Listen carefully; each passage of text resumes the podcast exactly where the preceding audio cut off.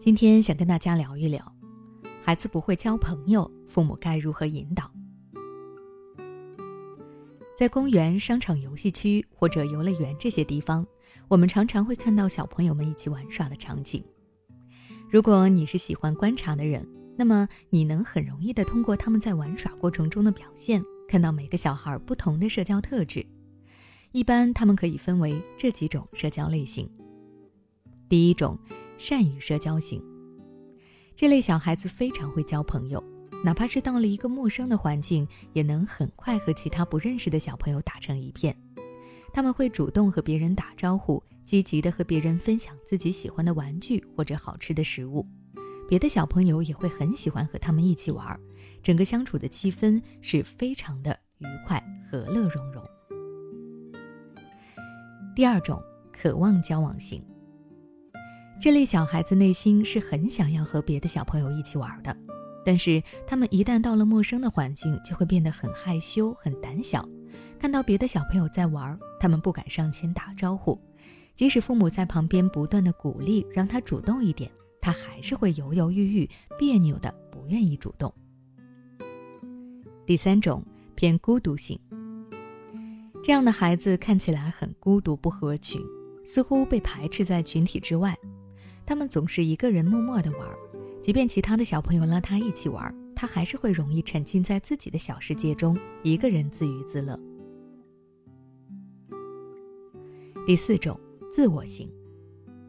虽然这类型的小孩子也喜欢和其他的小朋友一起玩，平常也会主动的加入别人的游戏，但是他们会独占自己喜欢的玩具，不愿意和别人分享，有时候会破坏东西，甚至还会动手打人。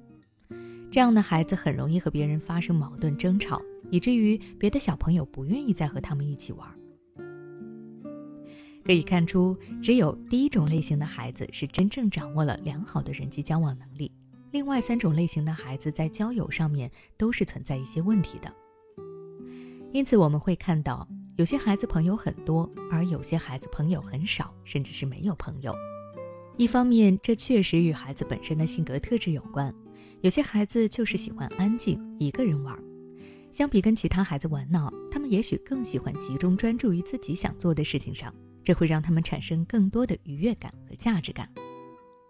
还有一些孩子是因为天生胆小害羞，不敢和陌生人交往。那除了这个原因之外，孩子交不到朋友，还有可能是因为他们真的不会交朋友，没有人际交往的能力。他们不知道该怎么和别人打招呼，不知道如何融入一个集体。比如，有些小朋友以为只要把自己的东西分享给别人，别人就一定会和自己玩。那如果正好遇到了一个自我型的小孩，就很可能会被欺负。而这样的结果会让小孩子很受挫、很委屈，次数多了，也就会越来越抗拒交朋友。所以，如果你把孩子交友的问题都简单的归结于孩子性格的问题，逼着孩子去改变性格，那最后可能会适得其反。对此，我建议先回忆一下，你是否真的教给孩子交朋友的方法了？没有人天生会交朋友，你可以通过角色扮演，或者找一些孩子喜欢的动漫人物来引导孩子，让他明白什么样的行为别人会喜欢，什么样的行为会让人讨厌。如果和别人有了矛盾，又该如何解决？如果你已经教了孩子交友的方法，但孩子的人际关系还是没有转变，那么你就需要确认一下，是不是孩子不太喜欢跟别人交朋友。在了解、尊重孩子性格的基础上，再去根据实际情况适当的引导孩子，给孩子创造一些和别人相处的机会，让孩子慢慢的适应这种社交的环境。你知道吗？你处理孩子情绪的方式决定了他的性格与情商。温和包容的父母带给孩子温暖和力量，而焦虑、暴躁、过度激娃的父母会毁掉孩子的内心力量。别担心，现在有个机会带你摆脱育儿焦虑。关注微信公众号“学之道讲堂”，回复关键词“焦虑”，参加《焦虑妈妈变形记》训练营，每天花十五分钟，成为智慧妈妈。从容应对孩子问题。